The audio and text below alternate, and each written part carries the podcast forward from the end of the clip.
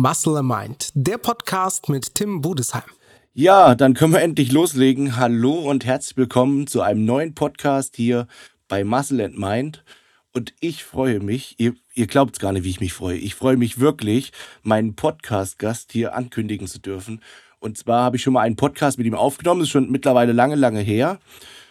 Und ähm, das ist jetzt der dritte Anlauf. Also man kann sagen, alle guten Dinge sind drei. Ich glaube, wenn mir der Podcast-Gast nicht so am Herzen liegen würde, hätte ich schon längst gesagt, okay, dann hat es nicht sollen sein und äh, dann ähm, ja, lassen wir das Ganze. Aber ähm, jetzt muss ich noch mal ganz kurz bei meiner Aufnahmeregelung was gucken, bevor es nämlich wieder in, in, äh, in Eimer geht, das Ganze. Moment. Hallo, hallo, hallo. Okay. Ja, und zwar ist mein Podcast-Gast nichts Geringeren als Professor Dr. Dr. Giesing. Hallo Jürgen. Hallo Tim. Ich freue mich, dass wir es wieder mal versuchen und ich bin mir sicher, beim dritten Mal klappt's. Mit der Technik ist ja immer so eine Sache. Wenn die Technik klappt, dann ist es gut. Ansonsten, äh, ja. Aber wir machen das so lange, bis es funktioniert. Ich bin nämlich mittlerweile ganz, ganz ängstlich geworden hier, dass das alles in den Eimer geht schon wieder. Und zwar, ich, ich kläre euch ganz kurz auf. Also der Professor Dr. Dr. Giesing, mit dem habe ich schon mal einen Podcast aufgenommen über das Thema Training. Muskelfasern, verschiedene Muskelfasertypen über das HIT-Trainingsprinzip, wo er großer Verfechter von ist und auch ein Buch drüber geschrieben hat. Und der Podcast kam so gut an, dass mir ganz viele geschrieben haben, hey Tim, kannst du es nicht nochmal organisieren, mit dem Professor Dr. Dr. Giesing einen Podcast aufzunehmen? Ich habe gesagt, okay, ich werde mich bemühen und ähm, das Privileg, Jürgen sagen zu dürfen. Der Jürgen war so lieb und hat direkt ähm, zugestimmt, hat gesagt, klar, lass uns noch einen aufnehmen. Ähm, und das war dann eben der Podcast über das Thema Kreatin. Wir machen so ein bisschen so eine kleine, ähm, so eine kleine Hinfolge zu dem Kreatin. Also wie kommen wir dazu? Über Supplemente, wie man die so ein bisschen äh, unterscheiden kann. Aber wir gehen jetzt gar nicht so tief in die komplette Supplement-Welt ein, sondern ähm, wir kommen relativ schnell zu dem Thema Kreatin. Und das Problem war, der erste Podcast, den wir darüber aufgenommen haben, den habe ich leider versaut, weil ich einen Knopf gedrückt habe in meinem Programm, der heißt automatische Pegelsteuerung. Und ähm, dadurch hat der, der, die Audiospur Ola Paloma getanzt, ging mal hoch und ging mal mhm. runter. Ja, dann Versuch Nummer zwei hat leider der ähm, Jürgen, der Professor Dr. Diesing, ein, ein Rauschen drin gehabt, was mein Audiograf leider nicht rausbekommen konnte. Und ich würde behaupten, ich habe einen sehr, sehr, sehr, sehr guten Audiograf, der das echt sehr bewandert ist, aber er hat gesagt, ey Tim, ich krieg's echt nicht raus, ähm, dieses Rauschen. Und somit ja, musste ich mich leider schon wieder bei ihm melden und sagen, hey, der Podcast war ganz, ganz toll, aber leider nicht zu gebrauchen. Und er hat sich aber direkt bereit erklärt, hat gesagt, okay, dann alle guten Dinge, sind drei und äh, so sitzen wir jetzt hier und nehmen heute den dritten Podcast auf über das Thema Kreatin. Und jetzt hoffen wir beide, wir haben gerade ganz, ganz eingiebig unsere Technik gecheckt war auch gut, dass wir es gecheckt haben, sonst hätten wir das Rauschen vielleicht sogar schon wieder drin gehabt. Und äh, ja, jetzt sind wir soweit und äh, können das Thema für euch ansprechen. Ähm, ich weiß mittlerweile schon einiges über das Thema, weil ich das Pod den Podcast schon zum dritten Mal führe. Ähm, aber umso besser, weil man vielleicht dann noch besser auf manche Details hinweisen kann. Ähm, ja, also ich würde sagen, starten wir erstmal über das Thema Supplemente allgemein, Nahrungsergänzungsmittel heißt es ja. Ist das eigentlich, du bist ja Sportprofessor, ist das eigentlich auch Bestandteil äh, so eines Sportstudiums über das Thema Nahrungsergänzungsmittel zu sprechen?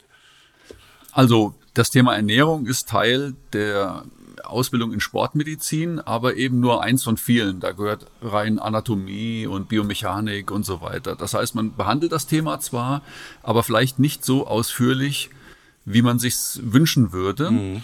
Aber bei mir ist so, dadurch, dass ja Muskelaufbau und äh, alles, was damit zusammenhängt, also gesundheitliche Effekte und Trainingsmethoden, mein äh, Hauptarbeitsgebiet ist, kommt man um das Thema Supplemente nicht rum. Das heißt, ein Muskel braucht ja bestimmte Dinge, um zu existieren, um zu wachsen und so weiter. Mhm. Und da kommen auch Nährstoffe ins Spiel. Und diese Nährstoffe kann man über die Nahrung aufnehmen oder über Supplemente. Und deswegen beschäftige ich mich schon seit vielen, vielen Jahren mit dem Thema Supplemente, weil es eben mit meinem Hauptthema eng verknüpft ist. Mhm. Also kann man generell sagen, weil du sagst, um den Muskelaufbau, der braucht äh, direkte Stoffe, dass man direkt auch schon fast unterscheiden kann.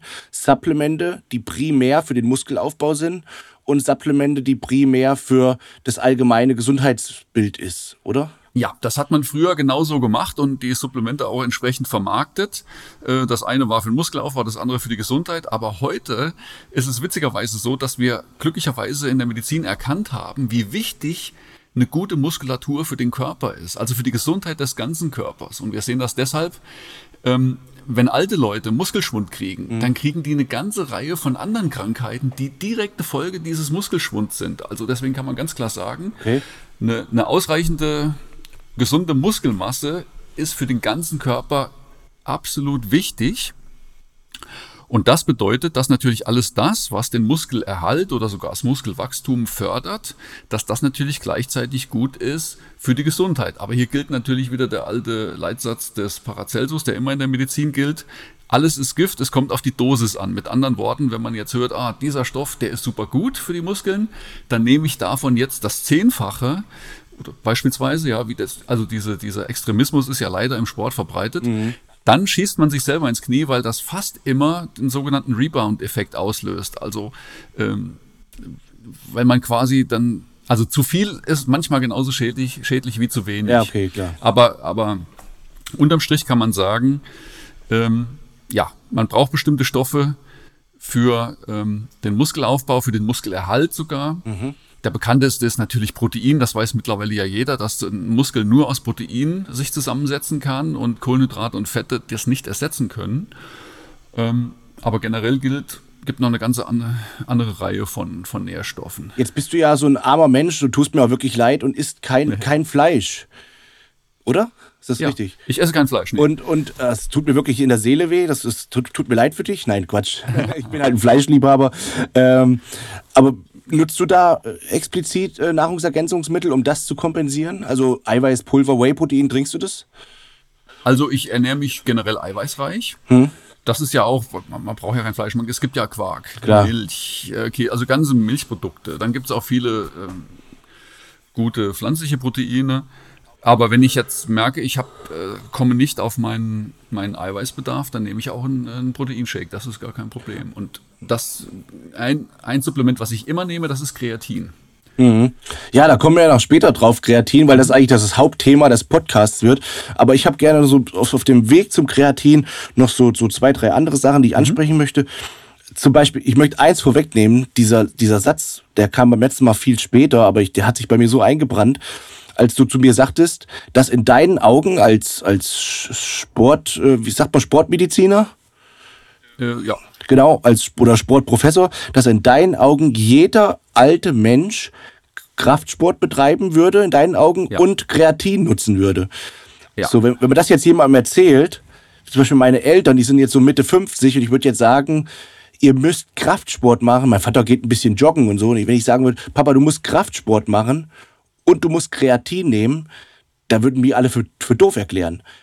Aber dein, also dein Buch ist erstmal sehr, sehr schön da, dazu als Erklärung und äh, auch was du in diesem Podcast noch so sagen wirst über das Thema Kreatin, Kreatinkinase und so weiter. Äh, sehr, sehr interessant. Aber bevor wir jetzt äh, dahin kommen, ich wollte nur diese Aussage vorwegnehmen, dieses, äh, dass jeder alte Mensch für dich äh, Kreatin nehmen würde und Kraftsport machen würde. Ähm, fällt mir noch eins ein. Anhand mhm. dieser Aussage, das habe ich beim letzten Mal schon gesagt, habe ich jemandem sogar sehr geholfen. Und zwar hat äh, der Vater von meinem Kumpel, der ist Fleischer, Fleischerei Schäfer, kennen vielleicht sogar viele, der hatte Knochen oder der hatte einfach so Muskelschmerzen. Mhm. Er hat gesagt, er hat mich angerufen, gesagt, Tim, ich, wenn ich morgens aufwache, ich könnte heulen, als hätte mich einer mit dem Knüppel durchgekloppt. Ja. Und der arbeitet sehr viel und hart, ist jetzt so um die 60 und da habe ich direkt an den Satz gedacht, dass die, dass im Alter diese Kreatinproduktion, weil der Körper ja auch selber Kreatin produziert etc., mhm. dass das auch abnehmen kann. Und der war bei Ärzten, die haben dem Medikamente vergeben. Ich habe gesagt, pass auf, nimm mal jeden Tag zwei Teelöffel voll Kreatin, einmal morgens, einmal mittags. Und das hat er gemacht und er hat gesagt, Tim, es kann nicht sein, es ist alles weg. Und ja, glaube ich. Also das ist das fand ich echt, ja. fand ich echt phänomenal. Also das war fand ich richtig, richtig spitze. Ähm, ja, aber jetzt auf dem Weg zu dem, zu dem Kreatin ähm, mhm. nochmal so ein paar Fragen. Und zwar, allgemein jetzt über, über Supplemente wollten wir gar nicht so viel sprechen, aber zum Beispiel so ein, so ein Protein, da sagtest du mir mal, dass, ein, dass die Aminosäuren anhand eines Proteins, also eines Whey-Proteins, eigentlich noch besser für den Körper verfügbar sind oder wertiger sind als diese konzentrierten Aminosäuren von einem ERA oder BCAA-Produkt. Ja, das ist so. Also ähm, einzelne Aminosäuren haben durchaus auch ihren Sinn, also oder so essentielle Aminosäuren EAAs. Ähm, für Leute zum Beispiel, die aus welchen Gründen auch immer kein funktionierendes Verdauungssystem haben. Ne? Mhm. Also die vielleicht mal ein Stück vom, vom Darm weggekriegt haben oder vom Magen oder sowas, mhm. die dann einfach ähm, normales Nahrungsprotein nicht mehr richtig verdauen können. Für dieses ein Segen, dass es Aminosäurenprodukte gibt. Weil die einfach quasi den Verdauungsprozess umgehen können, da sind ja schon einzelne Aminosäuren drin. Mhm. Aber für den Gesunden, ähm, bringen die normalerweise keinen zusätzlichen Nutzen. Und zwar aus einem ganz einfachen Grund. Wenn ich mir so ein Präparat kaufe, dann sind ja alle Aminosäuren zusammen da drin, aber einzeln. Mhm. Und die werden, die, ich sag mal so, die konkurrieren ein bisschen um die Aufnahme. Der Körper nimmt als erstes mal das Leucin auf und dann, aber er braucht die anderen auch und dann habe ich wieder einen zeitverzögerten Effekt, weil die werden nicht alle gleich schnell äh, aufgenommen. Aber ich will ja alle Aminosäuren gleich gleichzeitig im Blut haben, damit ich eine vollständige Proteinbiosynthese machen kann.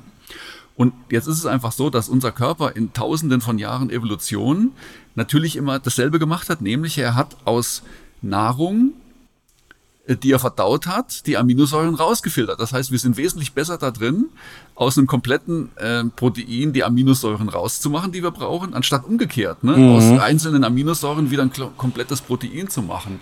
Also mit anderen Worten, wer so Aminosäuren nehmen will, der kann das machen.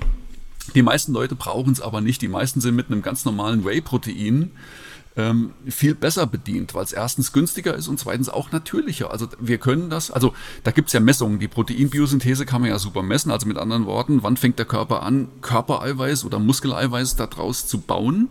Und da wissen wir, dass das schon nach äh, 30 Minuten oder so nach Einnahme von so einem Whey-Protein anfängt. Mhm. Übrigens, wenn man Milch trinkt, ist es ganz ähnlich. Ähm, und wo wir gerade dabei sind, das ist ja auch so eine alte äh, Glaubensfrage, was ist besser?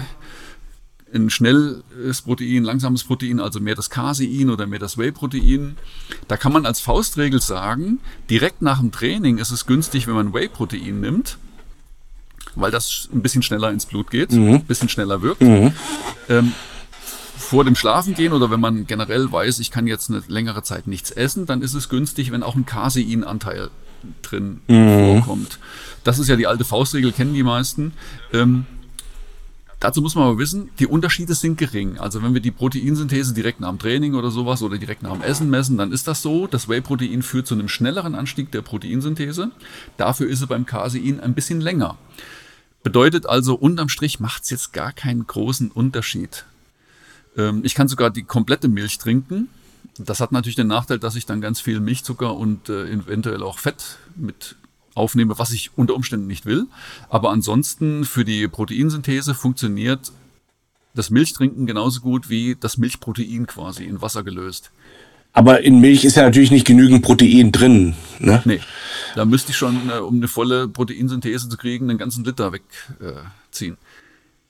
das wäre aber jetzt noch so eine Frage gewesen, ob es einen Unterschied macht, ob ich mein Whey-Protein mit Milch oder mit Wasser trinke. Da wird es ja immer so, der eine sagt, ja, ich trinke mein Whey-Protein mit Wasser, dann ist das eben noch mal schneller für den Körper. In meinen Augen sind es einfach nur mehr Kalorien. Und der, der Verdauungsprozess ist ein bisschen aufwendiger, weil eben die Milch noch mit dabei ist, also weil die kalorische Last größer ist. Aber es macht doch keinen Unterschied für die Aufnahme der Proteine an sich, oder?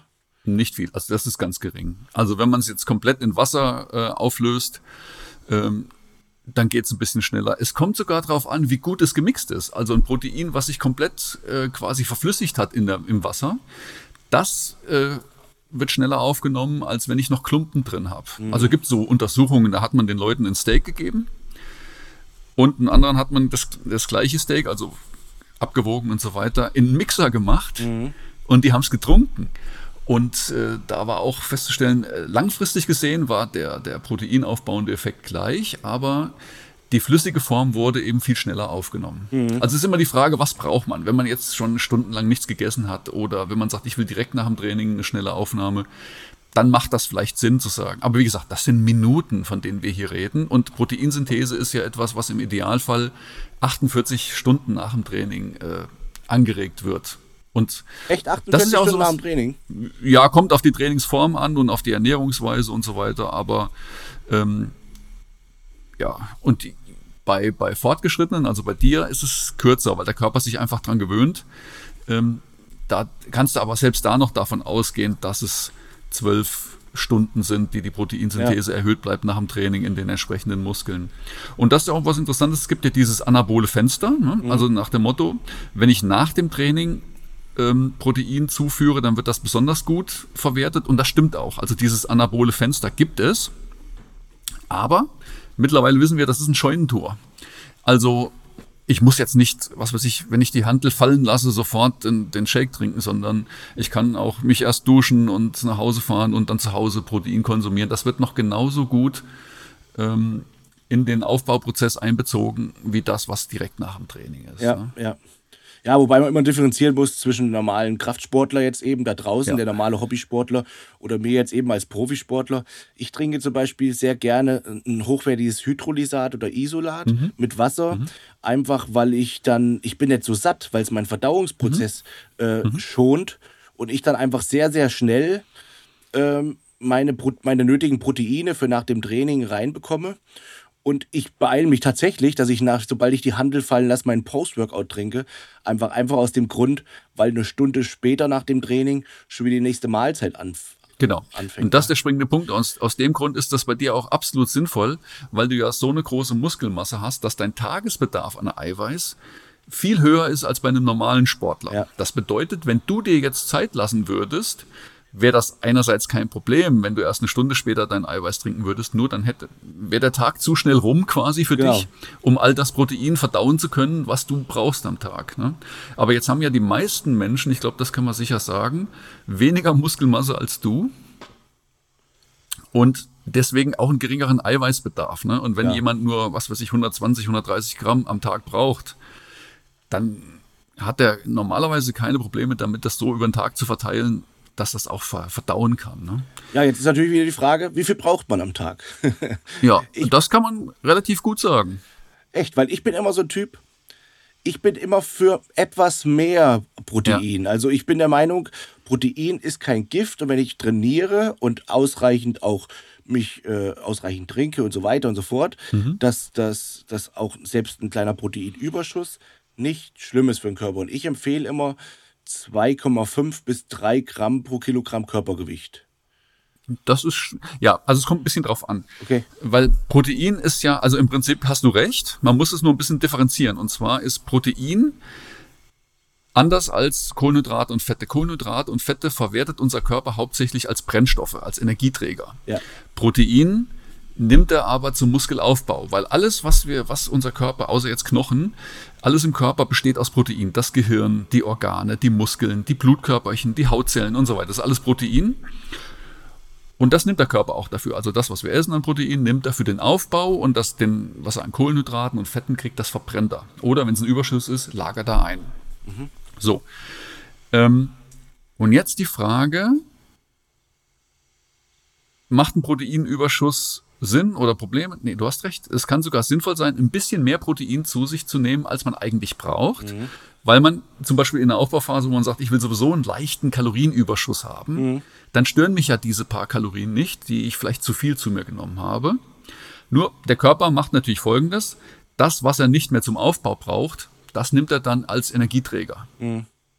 Ja, das heißt also im, im, im Extremfall kann ich selbst von Protein Speck ansetzen. Das ist zwar unwahrscheinlich, weil Protein dann erst wieder umgewandelt werden muss, ähm, um es als Fett zu speichern. Aber theoretisch ist das möglich.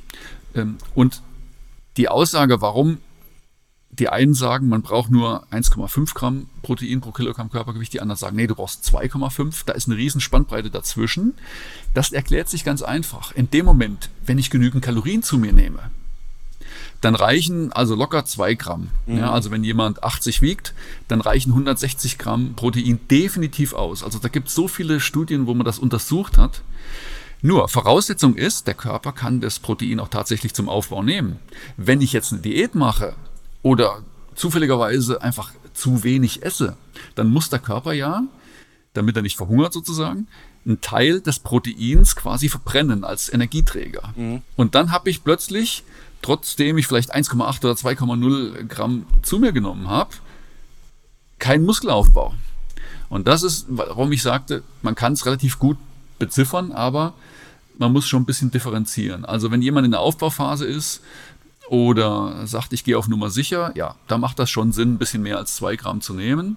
Ähm. Das war früher in diesen Oldschool-Diäten, die ich auch gemacht habe als Junior, war das immer so ganz heftig. Man hat halt erstmal angefangen mit Kohlenhydraten, Fett immer so relativ gering bis moderat. Mhm. und ähm, Proteine. Und zum Schluss war es dann so, dass man ähm, die Kohlenhydrate immer weiter runtergefahren hat und dann irgendwann aber gegen den Hunger und so weiter die Proteine etwas hochgefahren hat. Und dann war man total in der Disbalance und hat sich total schlecht gefühlt, hm. weil der Körper dann eben durch diese Glykoneogenese Richtig, aus dem ja. Protein Energie gewandelt hat, das natürlich sehr aufwendig ist für den Körper, ein gewisses Stress für den Körper bedeutet und man hat sich einfach nur noch schlapp und eklig gefühlt und ähm, dann irgendwann habe ich umgeschlagen und habe die Fette etwas hochgefahren, weil einfach Fett ein sehr guter Energielieferant ist. Ähm, und auch die Kohlenhydrate nicht so tief gefahren, aber habe dafür auch mein Protein nicht höher gefahren, sondern sogar eher im Gegenteil zum, am Ende der Diät sogar das Protein etwas verringert. Mhm. Ähm, und seitdem ich das so mache, fahre ich viel, viel besser, weil der Körper einfach Brennstoff kriegt zum Brennen, das ist quasi Kohlenhydrate, und das Protein nur so viel da ist, wie er braucht für die Muskulatur. Ja. Ne? Also deckt sich genau mit dem, was du, was du gerade erklärt hast.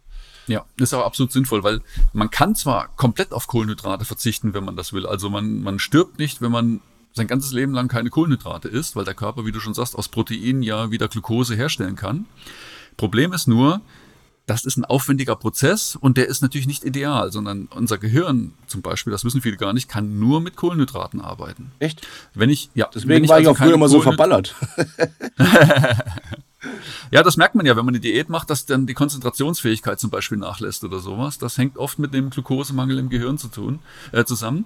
Und der Körper stellt sich natürlich darauf ein. Wenn er merkt, ich kriege keine Kohlenhydrate, dann bastelt er die sich selber. Also insofern ist das kein Problem. Aber man muss das wissen, ob man das will. Ne? Oder ob man nicht zumindest so viele Kohlenhydrate zu sich nimmt, dass man immer vernünftig äh, konzentriert sein kann und so. Ja, das war am Ende schon manchmal ein Problem bei mir. Also wenn du mich angesprochen hast, dann kam dann so zehn Sekunden später die Antwort erst. Mhm. naja, ähm, aber beim letzten Mal, im letzten Podcast, habe ich dich immer noch so, so ein bisschen spitzig gefragt. Und was sind, was sind sonst für Supplemente, die du nutzt? Und da hast du immer ganz klar gesagt, dass du ähm, nicht der Typ bist, um da pauschale Aussagen zu treffen, sondern du bist der Typ, du nutzt nach Bedarf. Also du, du, du nimmst auch Blutwerte und misst und wie auch immer, sagst mhm. jetzt zum Beispiel Vitamin D3, äh, mhm. schauen wir mal, wo, wo mein Spiegel da so liegt und nach dem Bedarf supplementierst du. Das ist so ja, da kommt natürlich bei dir auch der Wissenschaftler ein Stück weit durch, dass das alles äh, Hand und Fuß hat. Ich bin da eher so der plumpe Sportler und sage, okay, ich nehme einfach genügend Vitamin D3, K2 oder Vitamin C oder Zink, wie auch immer. Ähm, und dann bin ich auf der sicheren Seite. Ähm, mhm. So mache ich das. Aber ich bin auch keiner, der sagt jetzt, du musst es jetzt das und das absolut überdosieren. Also beim Zink höre ich zum Beispiel manchmal Dosen, die nehmen dann 150 äh, Milligramm bis 200 Milligramm Zink am Tag, wo ich immer sage, um Gottes Willen, was willst du mit so viel Zink halt? Ne? Ja, das ist wieder genau das, was wir eingangs besprochen haben. Wenn man hört, also Zink ist ja absolut für den Muskelaufbau ein absolut wichtiges Element. Und dann Warum? denken die Leute, wenn ich ja, weil es an verschiedenen enzymatischen Prozessen beteiligt ist. Also damit der, der Muskel vernünftig arbeiten kann, gibt es ein paar Stoffe außer Protein, ähm, die er braucht, ich sag mal, um das ganze Protein auch verstoffwechseln zu können. Das sind, also Zink ist ein Beispiel und Magnesium. Ja.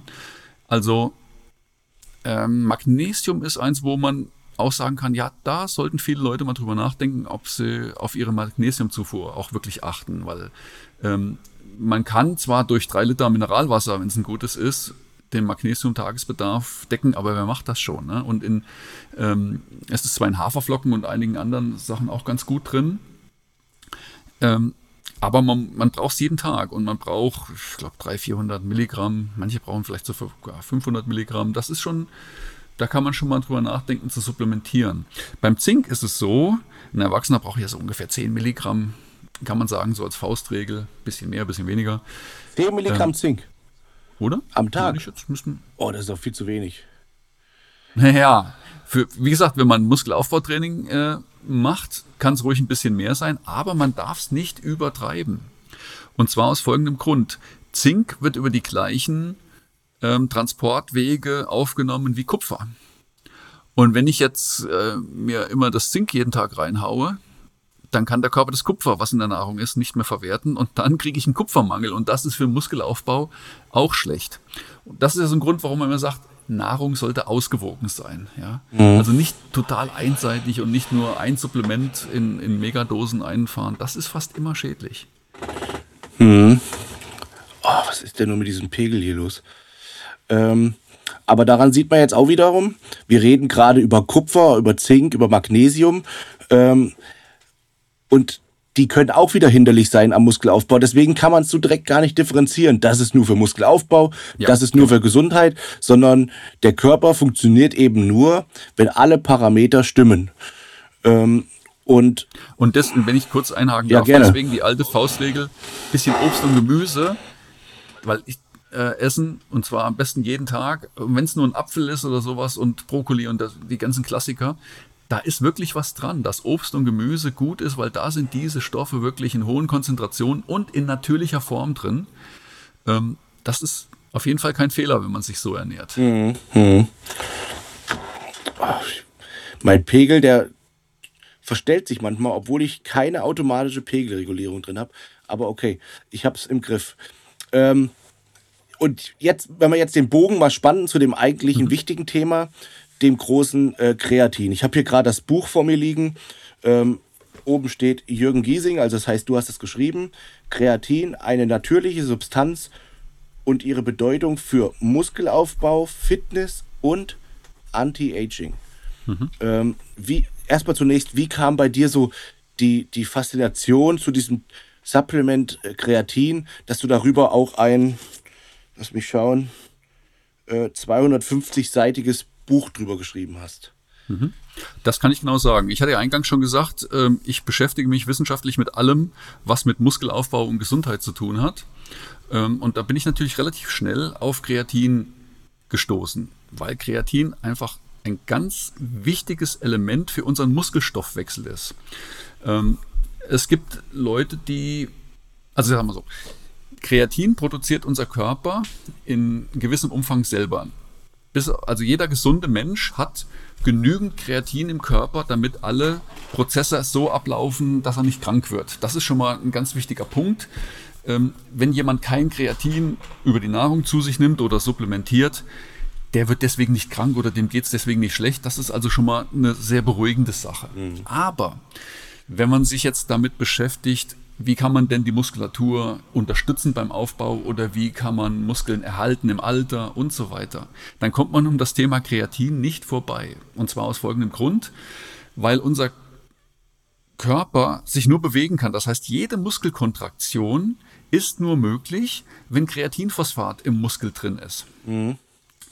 Wenn ich also nicht genügend habe oder wenn ich das äh, Kreatin erschöpfe, durch hartes Training zum Beispiel und so weiter, das kennen wir alle. Wenn ich, wenn ich äh, mein Kreatinphosphat akut erschöpft habe, also durch, was weiß ich, äh, fünf, sechs schwere Wiederholungen, dann geht es nicht weiter, weil die energiereichen Phosphate, ATP und Kreatinphosphat im Muskel erstmal erschöpft sind. Dann kann ich nicht noch eine weitere Wiederholung machen. Also von daher kennt es ja jeder, wenn ich meine Phosphate, und dazu gehört auch das Kreatinphosphat im Muskel, erschöpfe, kommt es zum Belastungsabbruch. Und deswegen ist es für Sportler sehr interessant. Und ähm, das Spannende ist jetzt folgendes. Der Körper kann, wie gesagt, bei einem gesunden Menschen aus drei Aminosäuren, nämlich Arginin, Methionin und Glycin, Kreatin selber herstellen. Mhm. Nicht viel, aber ein bisschen was. Ein Gramm so. am Tag ungefähr. Ja, genau. Das ist so diese Größenordnung bei einem Erwachsenen ungefähr. Das reicht für alle Körperfunktionen, die man so braucht. Wenn ich aber ein bisschen mehr zu mir nehme, dann hat das zwei Vorteile. Erstens, die Aminosäuren, die sonst genommen würden, um Kreatin draus zu bauen, die kann der Körper dann besser für den Muskelstoffwechsel, also für den Muskelaufbau einsetzen, weil er die ja nicht braucht, um daraus dann äh, Kreatin zu bauen. Und das Zweite ist, wir können durch eine erhöhte Kreatinzufuhr unseren Kreatinphosphatspeicher im Muskel, und zwar im ganzen Körper, vergrößern. Dann haben wir mehr Kraft. Das merken ja viele, wenn die Kreatin zuführen, dass die dann sagen, oh, jetzt am Anfang habe ich nichts gemerkt, aber jetzt habe ich plötzlich mehr Kraft. Und das ist kein Placebo-Effekt. Ja, das hat, da gibt es so viele Untersuchungen, wo man das nachweisen kann, dass das wirklich mit einer Kraftsteigerung durch verbesserten Muskelstoffwechsel zu tun hat. Ähm, und all das ja, habe ich gelesen in den wissenschaftlichen Studien und ich fand es absolut faszinierend, dass das Thema Kreatin keine so große Rolle spielt. Also wenn man sich mal anschaut, was alles für Supplemente beworben werden, ja, ja. was es da für Sachen gibt, aber Kreatin spielt eine relativ geringe Rolle und es gab auch kein Buch, wo das mal zusammengefasst worden wäre, wie wichtig Kreatin ist und wie man damit umgehen soll und so weiter. Also ich habe einfach festgestellt, die meisten Leute haben viel mehr Fragen als Antworten und habe gesagt, das musst du jetzt mal alles zusammenschreiben und das hat Jahre gedauert. Also ich habe ja über 300 Quellen ausgewertet dafür. Und je mehr ich mich da eingegraben habe in das Thema, desto spannender wurde das. Mhm. Ähm, ich gebe nur mal eine Sache zu bedenken. Was wir eben gesagt haben, ja, wenn man von einem bestimmten Stoff mehr als man braucht zu sich nimmt, wird der normalerweise wieder äh, ausgeschieden oder als Fett eingelagert oder sowas. Kreatin ist der einzige bekannte Stoff, bei dem das nicht der Fall ist. Also mit anderen Worten, unser Körper macht selber Kreatin.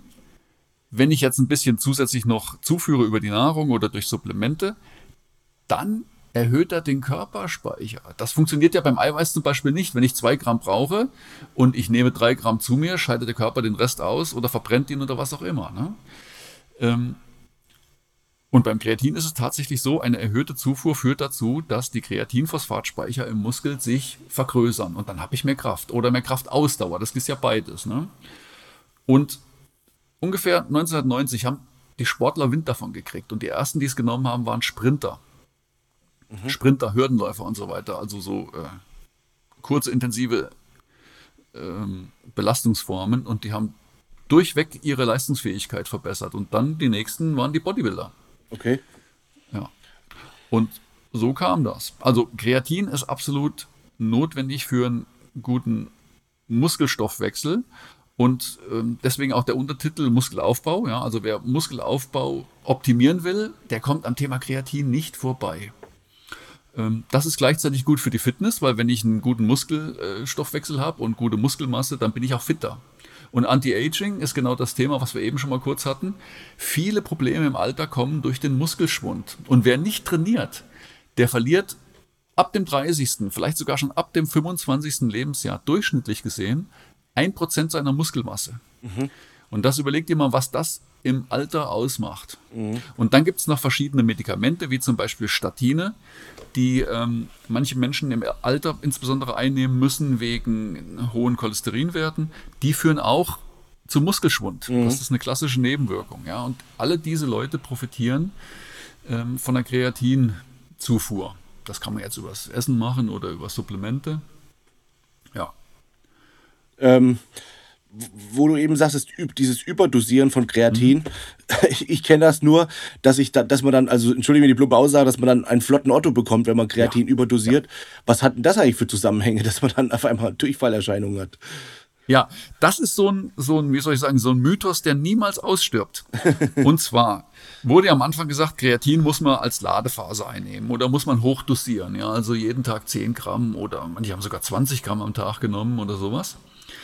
Ähm, und haben wir gesagt, ja, das, das war ja in Studien, hat man das ja untersucht. Ja, das stimmt, weil man in den 90er Jahren, überlegt mal, wie lange das schon her ist, ausprobiert hat, ob der Mensch Kreatin aus der Nahrung oder als Supplement überhaupt aufnehmen kann. Und hat man gefällt, ja klar, kann er das.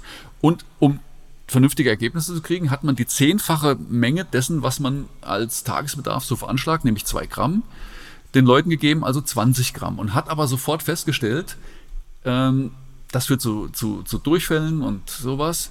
Und das meiste Kreatin wird direkt wieder ausgeschieden. Und deswegen weiß man, die tatsächliche Tagesdosis, da sage ich gleich noch was, die ist deutlich niedriger. Also, um es ganz wichtig, äh, eine Sache schon mal vorwegzunehmen, kein Mensch sollte so eine Ladephase machen. Ja. ja.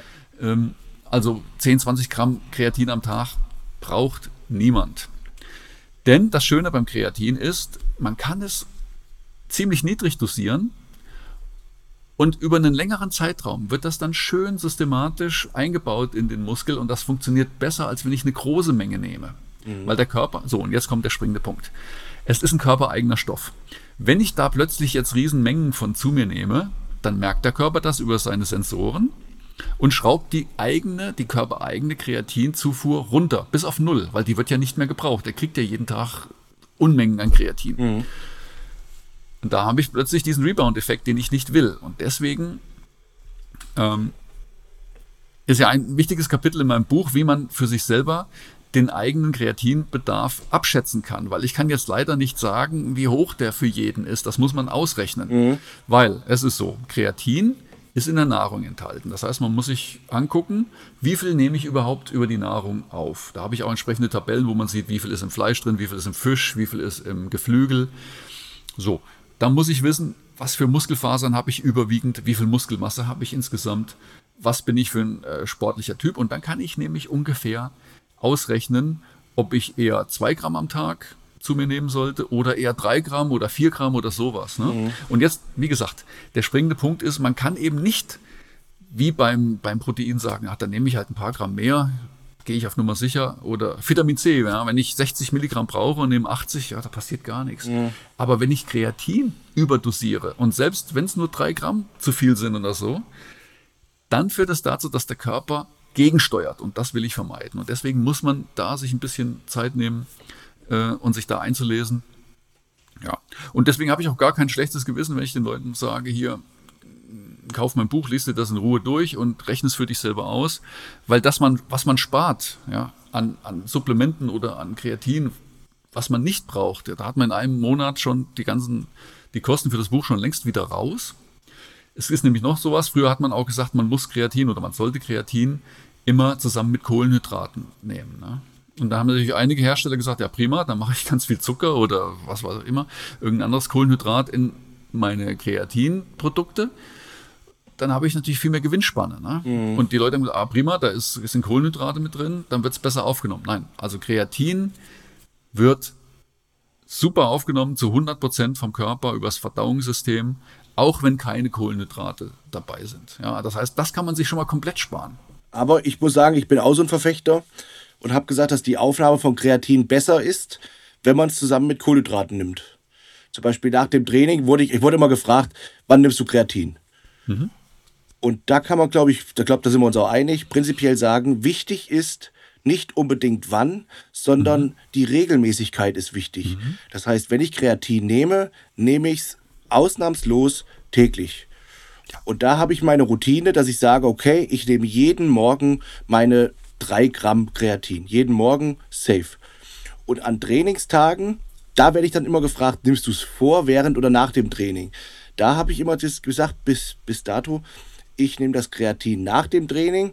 Ich glaube nicht, dass es einen riesen Unterschied macht, ob ich es vorher oder nachher nehme.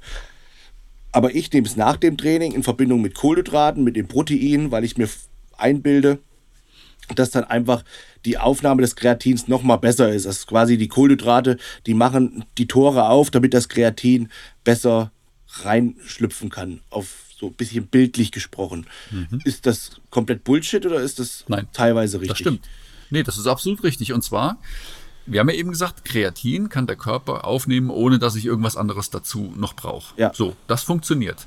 Aber Kreatin direkt nach dem Training zu nehmen, insbesondere wenn man sowieso einen Post-Workout-Shake äh, nimmt, das macht absolut Sinn. Und zwar aus folgendem Grund. Wir wissen ja, Kreatin geht direkt in die Muskelzellen. Ja. So. Und das, hat, das Ganze hat auch einen osmotischen Effekt. Das heißt, es zieht auch ein bisschen Wasser mit. Also es nimmt ein bisschen Wasser mit in die Muskelzellen, was gut ist, was gesund ist. Und das ist ja genau das, was nach dem Training auch die Proteinsynthese begünstigt. Ja? Also mit anderen Worten, wie du schon gesagt hast, das Kreatin nach dem Training, das hilft dabei, Aminosäuren und auch Kohlenhydrate in die Muskelzellen reinzubringen, mhm. weil es einfach dieses Verhältnis extrazelluläres und intrazelluläres Wasser ein bisschen verschiebt. Und zwar mehr Richtung in die Zelle rein. Mhm. Also aufnehmen kann der Körper Kreatin ohne alles, aber es nach dem Training zu nehmen, ist auf jeden Fall ein sinnvoller äh, Ansatz. Trotzdem, wie du schon sagst, man sollte es sich zur Routine machen, jeden Tag eine kleine Menge so als Basis schon mal zuführen.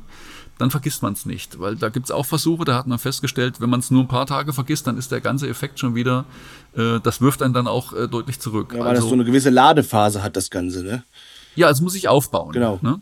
Also du brauchst zwar nur eine kleine Menge Kreatin am Tag, aber wenn du die immer hast, dann hast du nach 30 Tagen ungefähr deine Kreatinspeicher maximal voll und nimmst du dein Kreatin dann weiter, dann bleibt es auf diesem hohen Niveau. Für den, also für immer quasi. Ne? Mhm, ne? Und jetzt das Spannende, das wird dich wahrscheinlich als Fleischliebhaber auch freuen. Wie kann das sein, dass unser Körper nichts speichern kann, keine, keine Aminosäuren und nichts, aber Kreatin kann er im Körper anreichern, wenn ich ein bisschen mehr nehme? Das hängt vermutlich damit zusammen, dass ja unsere Vorfahren über Jahrtausende hinweg, bevor die Ackerbau betrieben haben und Obstplantagen angelegt haben, die haben ja hauptsächlich von der Jagd sich ernährt. Ne? Also vor tausenden von Jahren haben die einen Mammut erlegt oder irgendwas und dann quasi sich nur von Fleisch ernährt. Und aus dieser, also wir müssen davon ausgehen, dass Jahrtausende lang der Mensch sehr viel Fleisch und damit auch sehr viel Kreatin zu sich genommen hat. Äh, also hatten wir damals natürlich viel mehr Möglichkeiten, Kreatin zu speichern. Und aus dieser Zeit so äh, vermuten, dass die, die äh, Wissenschaftler wahrscheinlich so, ne? Ja, genau. Ich habe jetzt gerade überlegt, welche Fachdisziplin das ist, aber die Leute, die eben so den Ötzi ausgebuddelt haben und so weiter, ähm, die gehen davon aus, dass das, dass unsere Fähigkeit, Kreatin einzulagern, daher kommt aus dieser Zeit. Mhm, mh. Ja, interessant auf jeden Fall. Also können unsere Hörer auf jeden Fall schon mal viel mitnehmen. Nur anhand des Podcasts, äh, wenn ihr Kreatin nehmen wollt, oder egal wer jetzt zuhört, macht Krafttraining und nehmt Kreatin. Das ist schon mal so eine Kernaussage. Mhm. Ähm, und nehmt es vor allem regelmäßig. Ihr müsst sich besonders viel nehmen. Hier so eine ganz, ganz klitzekleine Werbung von mir am Rande. Und zwar bin ich bei der Firma ESN unter Vertrag und durfte mir ein eigenes Produkt entwickeln mit den Ökotrophologen und da habe ich mir halt Gedanken gemacht und es ist ein Produkt, das ist sehr komplex, es sind ganz, ganz viele Substrate drin, aber für meinen Erachtens nach machen alles Sinn. Zum Beispiel habe ich reingepackt hochwertige Aminosäuren, also in Form eines Isolats, dann äh, Kreatin, dann L-Arginin habe ich extra mit reingepackt.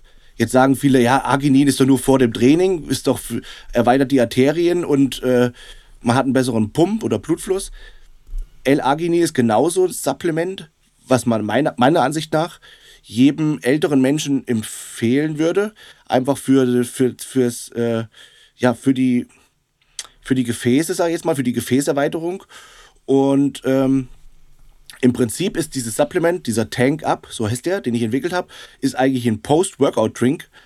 Aber das ist nur so, ich sag mal, die offizielle Kernaussage, sondern inoffiziell ist es eigentlich ein Allrounder. Du kannst den eigentlich immer trinken und das ist so ein, da ist alles drin. Also ich sag mal, wenn da noch Fette drin wären, wäre das wie eine Astronautennahrung. Da ist halt eben auch Spurenelemente, Vitamine, alles Mögliche drin.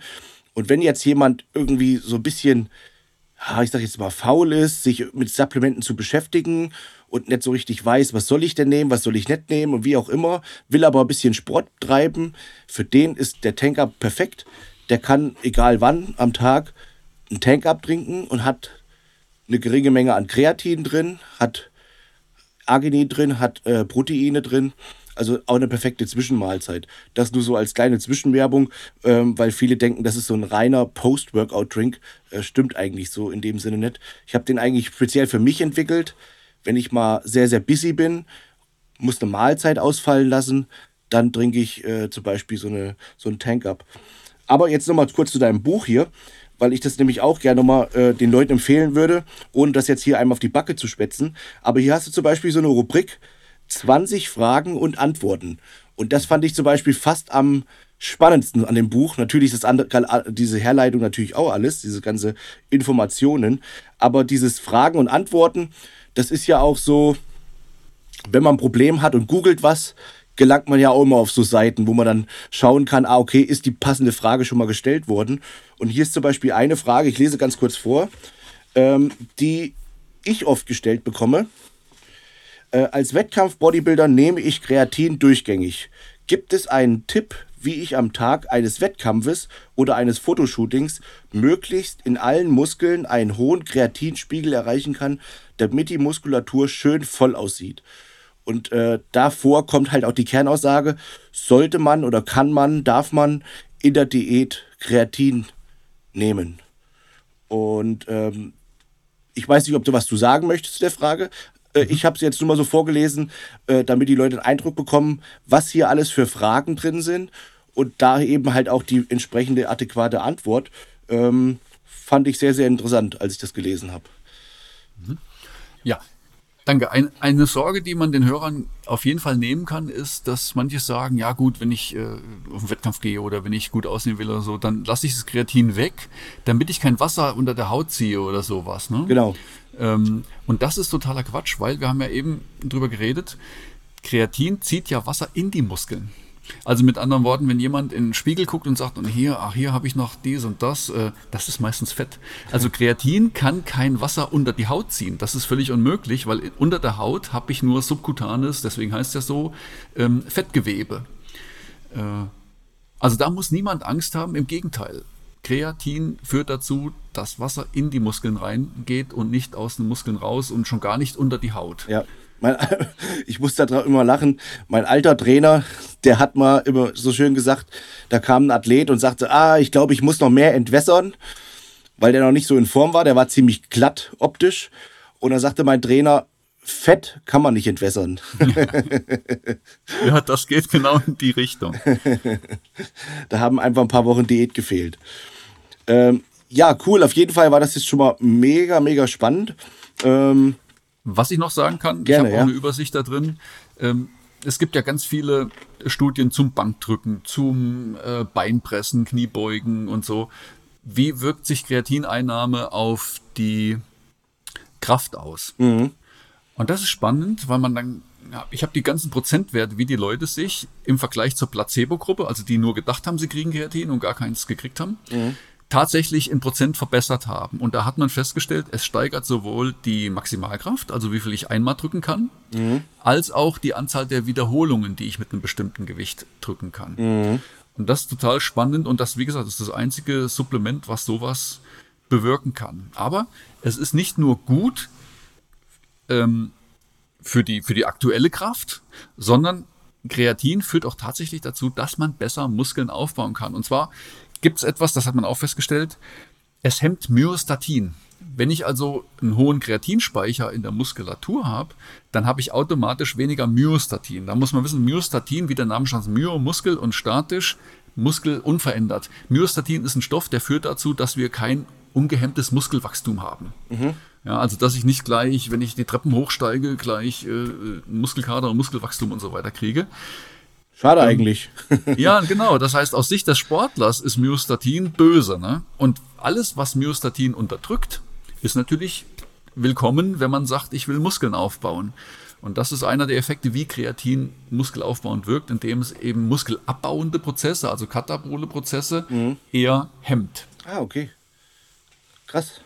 Ähm, Das ist natürlich jetzt, das sind äh, kleine Effekte, ne? dass die Leute denken, ich werde jetzt hier Mr. Olympia, wenn ich äh, jahrelang Kreatin nehme. Das, äh, Ja, das schon klar, reicht nicht aber- aus. Aber das sind Kleinigkeiten, die sich aber summieren.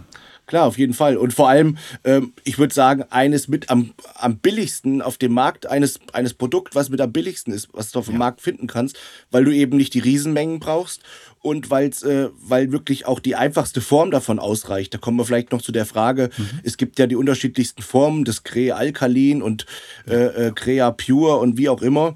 Ähm, und ich habe ehrlicherweise auch oftmals das teurere genommen, weil ich gesponsert werde.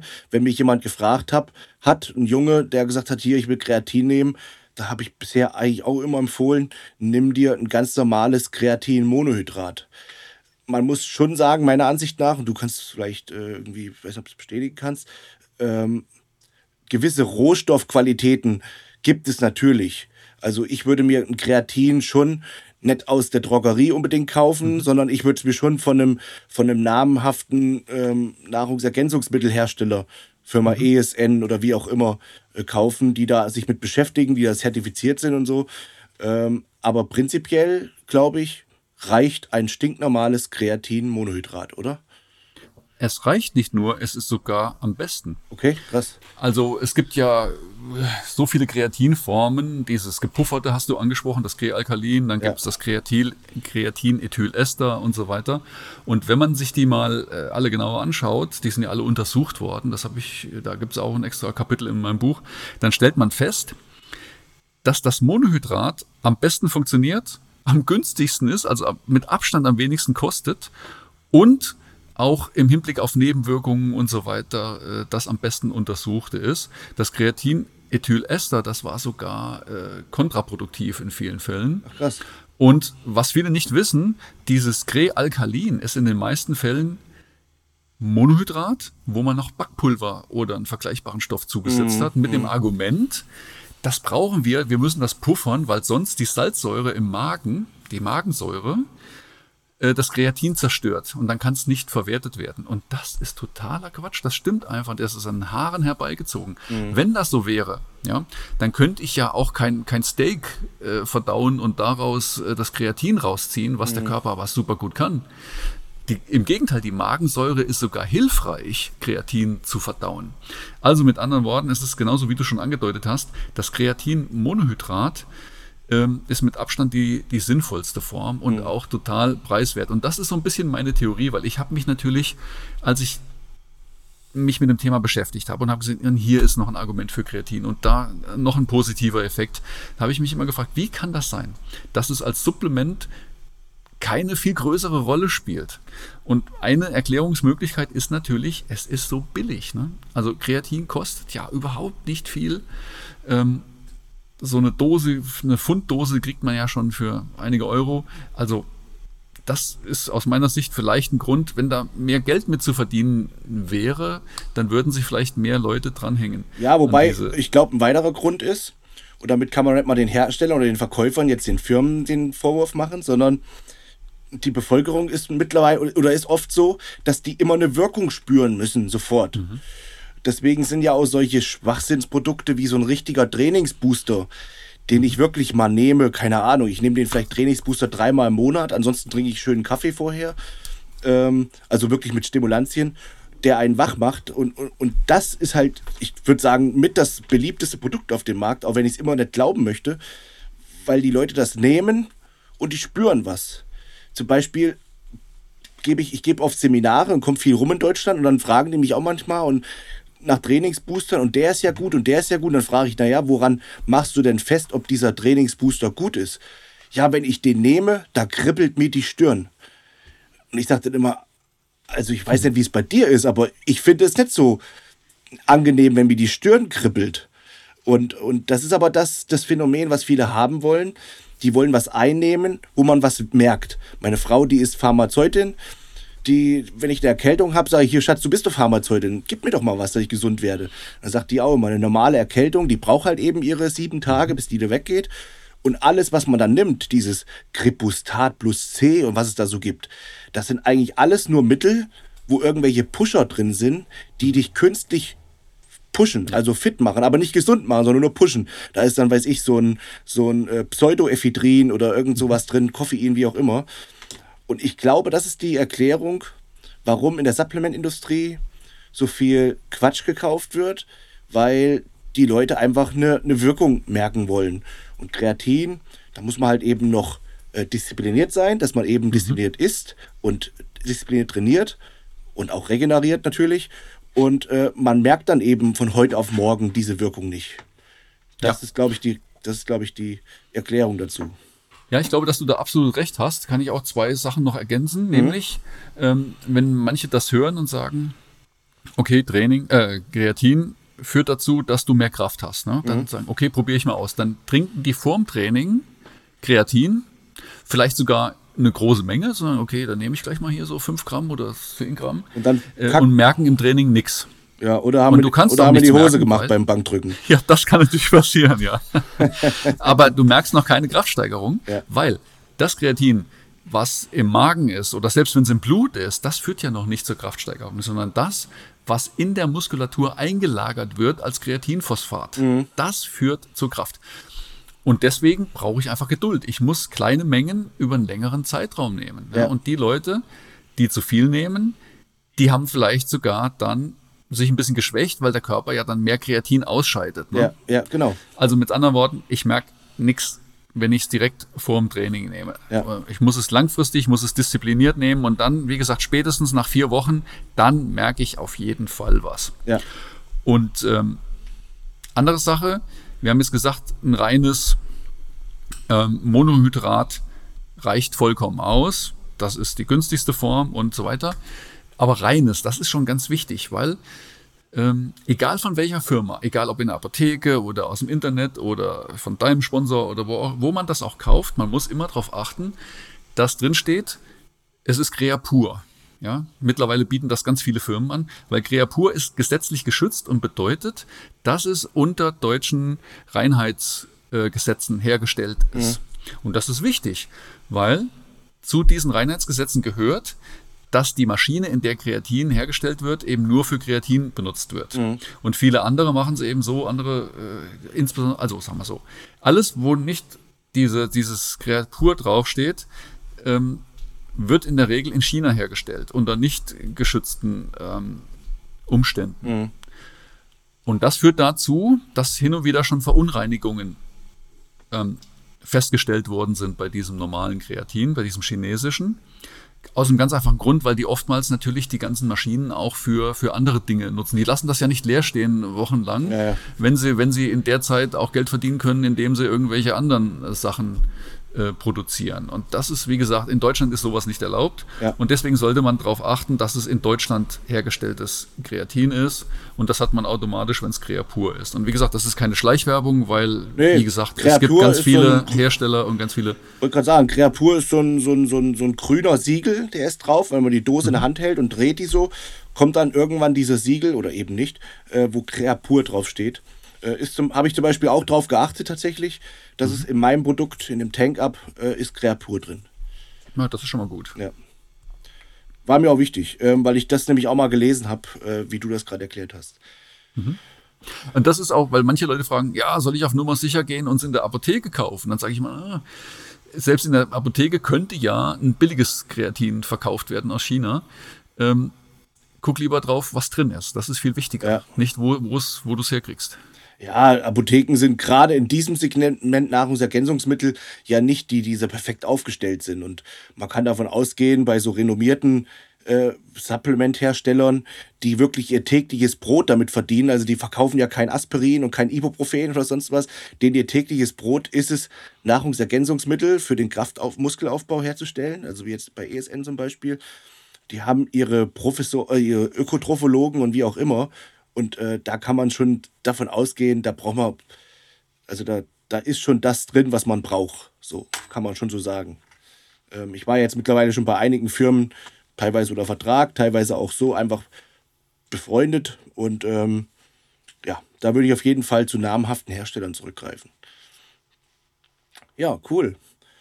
Das war schon mal äh, sehr aufschlussreich. Und ich würde sogar sagen, äh, gut, dass wir einen dritten Anlauf genommen haben.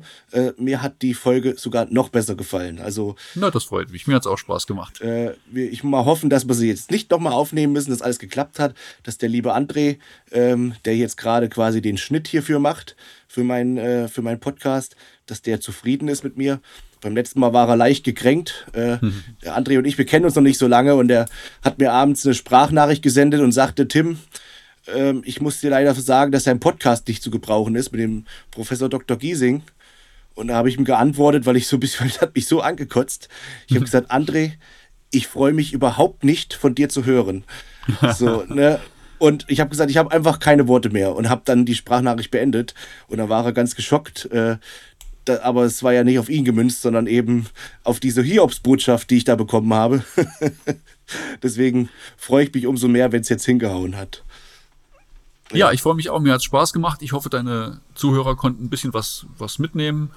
Und ja, also ich finde, Kreatin ist ganz gut, um sich nochmal an die Trainingsgrundlagen zu erinnern, nämlich es gibt nichts, keinen Erfolg über Nacht, sondern man muss langfristig die Sache angehen und äh, ist ja genau wie beim Muskelaufbau. Genau. Ja, definitiv. Also ich fand es schön.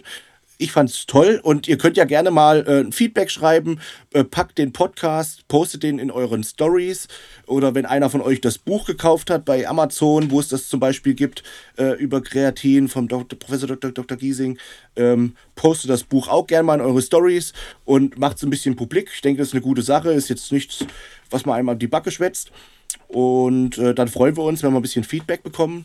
Ich äh, leite das Feedback immer per Screenshots etc. weiter an den Herr Giesing. Und ähm, wie beim letzten Mal auch, steht immer noch das Angebot, dass wir vielleicht auch irgendwann mal es hinbekommen, zu, dem, äh, zu der Audiospur Professor Dr. Dr. Giesing auch nochmal ein Gesicht zu bekommen. Also mhm. äh, bist herzlich eingeladen, bei mir, mit mir, bei mir auf meinem YouTube-Kanal vielleicht mal ein schönes Video zu machen, wenn du Interesse hast.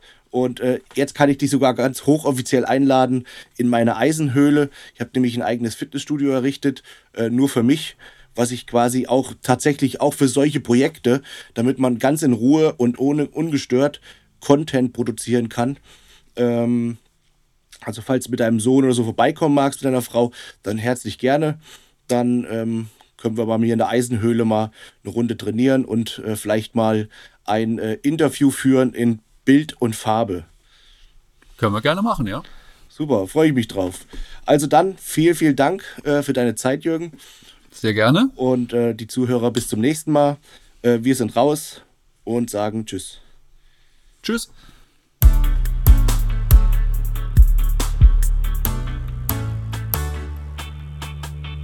Muscle Mind, der Podcast mit Tim Budesheim.